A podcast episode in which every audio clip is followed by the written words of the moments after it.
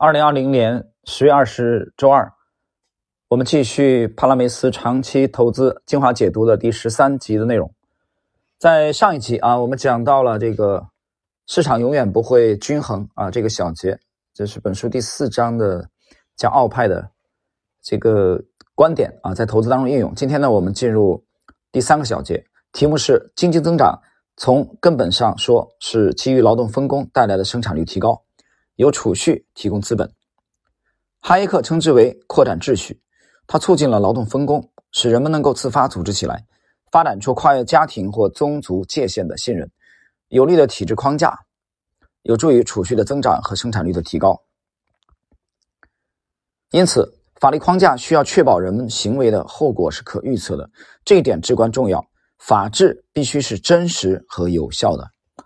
我觉得这一段的。我个人理解的啊，重点是最后这句话，就是他强调的这，就是至关重要的是什么？法治必须是真实和有效的，啊，就是你的法治不是说只写在书本上，你在实际的贯彻过程中，也的确是这么做的，啊，跟你写的是一样的，所以你拿这个去衡量，啊，这给我们提供了一个，呃，一个一个角度吧，或者说一一种思路，听明白吗？那么有些法有些这个法律文本呢，就仅仅是文本而已，所以做做判断的时候，我觉得这是一个非常直观的方法啊。这个方法看起来很廉价，其实有很高的价值啊，相当高的价值。所以体会一下这里啊这一小段，这个是重点。法治必须是真实和有效的，文本上写的和实际贯彻的必须得一致。那么这个一致，我觉得在王阳明那里讲的就是知行合一。好，继续实践应用。在仔细分析了一个国家或一类国家正在经历的经济增长类型之后，确定这种经济增长是基于储蓄和生产力的稳定增长，还是基于信贷和掠夺的不稳定增长，至关重要啊！又一段精彩的点评，就是说你这一段怎么应用在这个实际投资当中？我们讲了，我们去研究奥派啊，研究这个米塞斯，研究哈耶克啊，这。包括研究这个罗斯巴德啊、赫索斯、这威尔塔、德索托等人，那么只有一个目的，不是为了研究而研究，他是研究这个目的，因为卡尔蒙格尔创立了这个奥派，我们研究他啊，几百年之后我们去研究他的目的，就是可以更好的指导我们的投资啊，指导我们的这个投资行为。那这一段来说，他讲的就是怎么去应用啊，这个第三小节。那作者指明了他自己的思路，就是你一定要确定某一个经济体，他的确就是你看到它经济增长，这是好事啊，没人喜欢经济衰退的。经济增长其实有个指有一个指标是 GDP，对吧？最直观就是 GDP。但是你只看 GDP 是有问题的，那你必须要确定这种 GDP 的增长是基于储蓄和生产力的稳定增长啊，这是一种增长。第二种增长是通过信贷，啊，不断的加信贷、放贷和掠夺的不稳定增长。什么叫掠夺不稳定呢？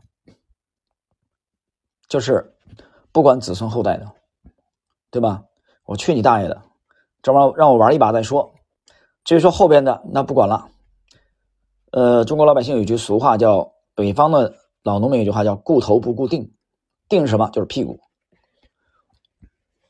所以作者作者给我们提供了两个标准啊，一个是稳定的基于储蓄和生产力的稳定增长的啊这种真正的 GDP 的增长，另外一种就是呃海市蜃楼式的，或者说我们把它叫做不可持续的啊不可持续的，它不稳定嘛，不可持续。那你判断它是不可持续的，你该做什么？那不是很清楚吗？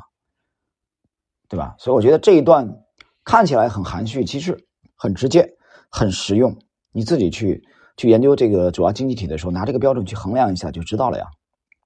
这个话已经是吧，很明显了。好，我们继续来看啊，谈到了这个中国市场。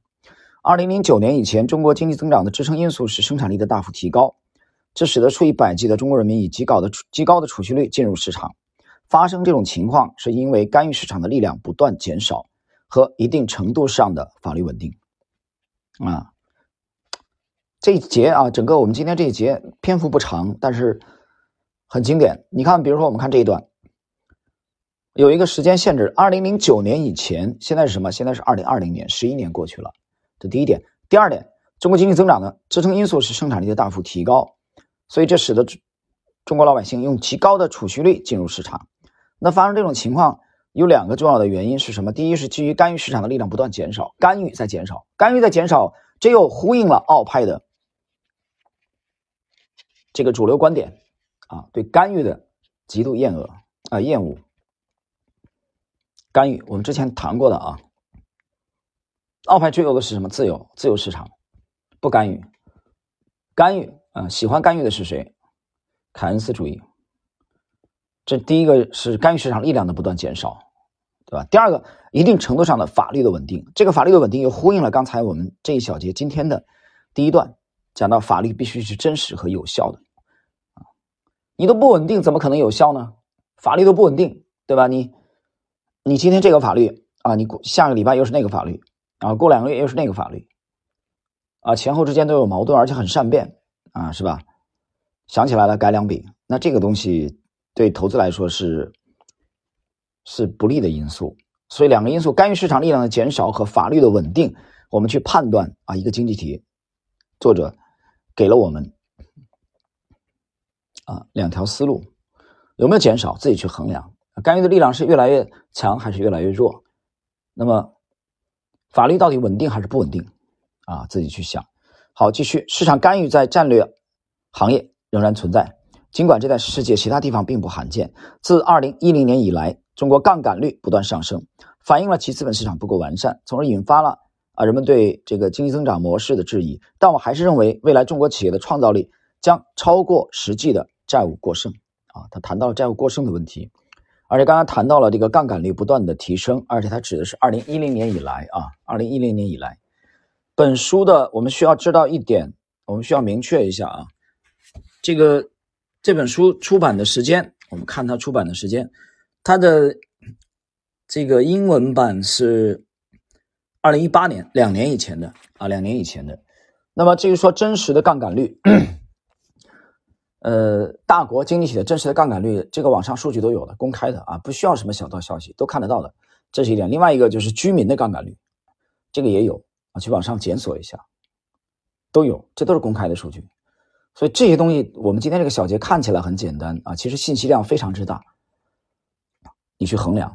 好，继续，他谈了一个相相对正面的例子啊，是指的中国经济经济的增长，但它有个前提条件。他讲的时间段是二零零九年以前，他说谈了一个变化，一零年以来，中国的杠杆率已经在不断的上升了。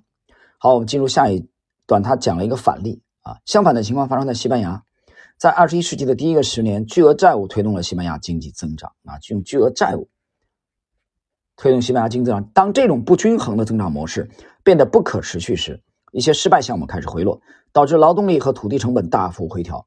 这一调整有助于优化生产要素及其潜在生产力，使经济增长建立在更健康、更可持续的基础上，并使其债务水平逐步降低。我对那些在2009年之前就中国经济发出的警告不以为然，因为我知道中国的快速发展是基于对市场的持续深化，我们投资能从中受益的公司如宝马、迅达集团。迅达集团应该是有有有有这个电梯的业务啊，那宝马就不用说了嘛，啊，这个豪华车。仅次于奔驰。自二零一零年以来，我变得略谨慎，但我对中国市场仍然相当乐观。这是二零一八年的观点啊，这部书的英文版。那么就讲了两个时间点，第一个是二零零九年以前，你对中国经济发出警告的这些事情，他都嗤之以鼻，他觉得你这个时候谈做空太早了。这第一个时间段。第二个时间段，二零一零年以来，他开始谨慎了，加了一个略啊，略微谨慎。为什么谨慎呢？你去回顾一下之前啊，我们今天之前那几段的内容。接下来，相比之下，多年来我们不在西班牙投资与经济密切相关的行业，在注意到西班牙更健康的经济增长模式后，于二零一零年开始，我再次对西班牙进行投资。啊，这是我们今天其实作者的这个啊这一段的篇幅并不长了啊，第三个小节。那么谈到这里，其实，在知识星球半不同的专栏也好，呃，起码因为这两年谈的比较少了嘛，啊，不方便。嗯，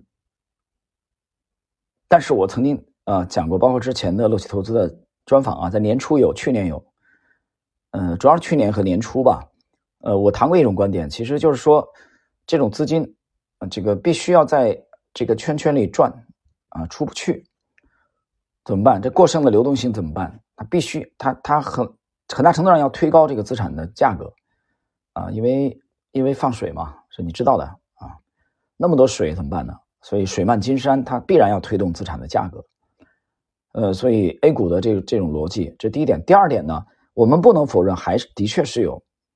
优秀的公司啊，在 A 股出现，所以 A 股还是有交易性的机会啊。那么，这是我们从嗯行业或者公司的角度来谈。从更宏观的角度，其实作者刚才已经给了我们啊这个几种观察的啊指标，对吧？法律是否真实有效？比如第一个，这个自然段。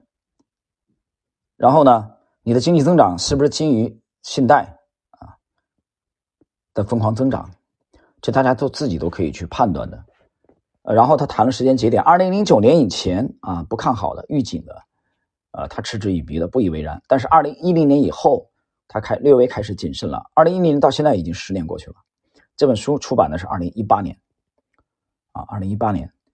所以我觉得这一段吧，今天呢我们整个这一集啊内容不长，但是非常丰富的信息量啊，我觉得值得大家认真的去。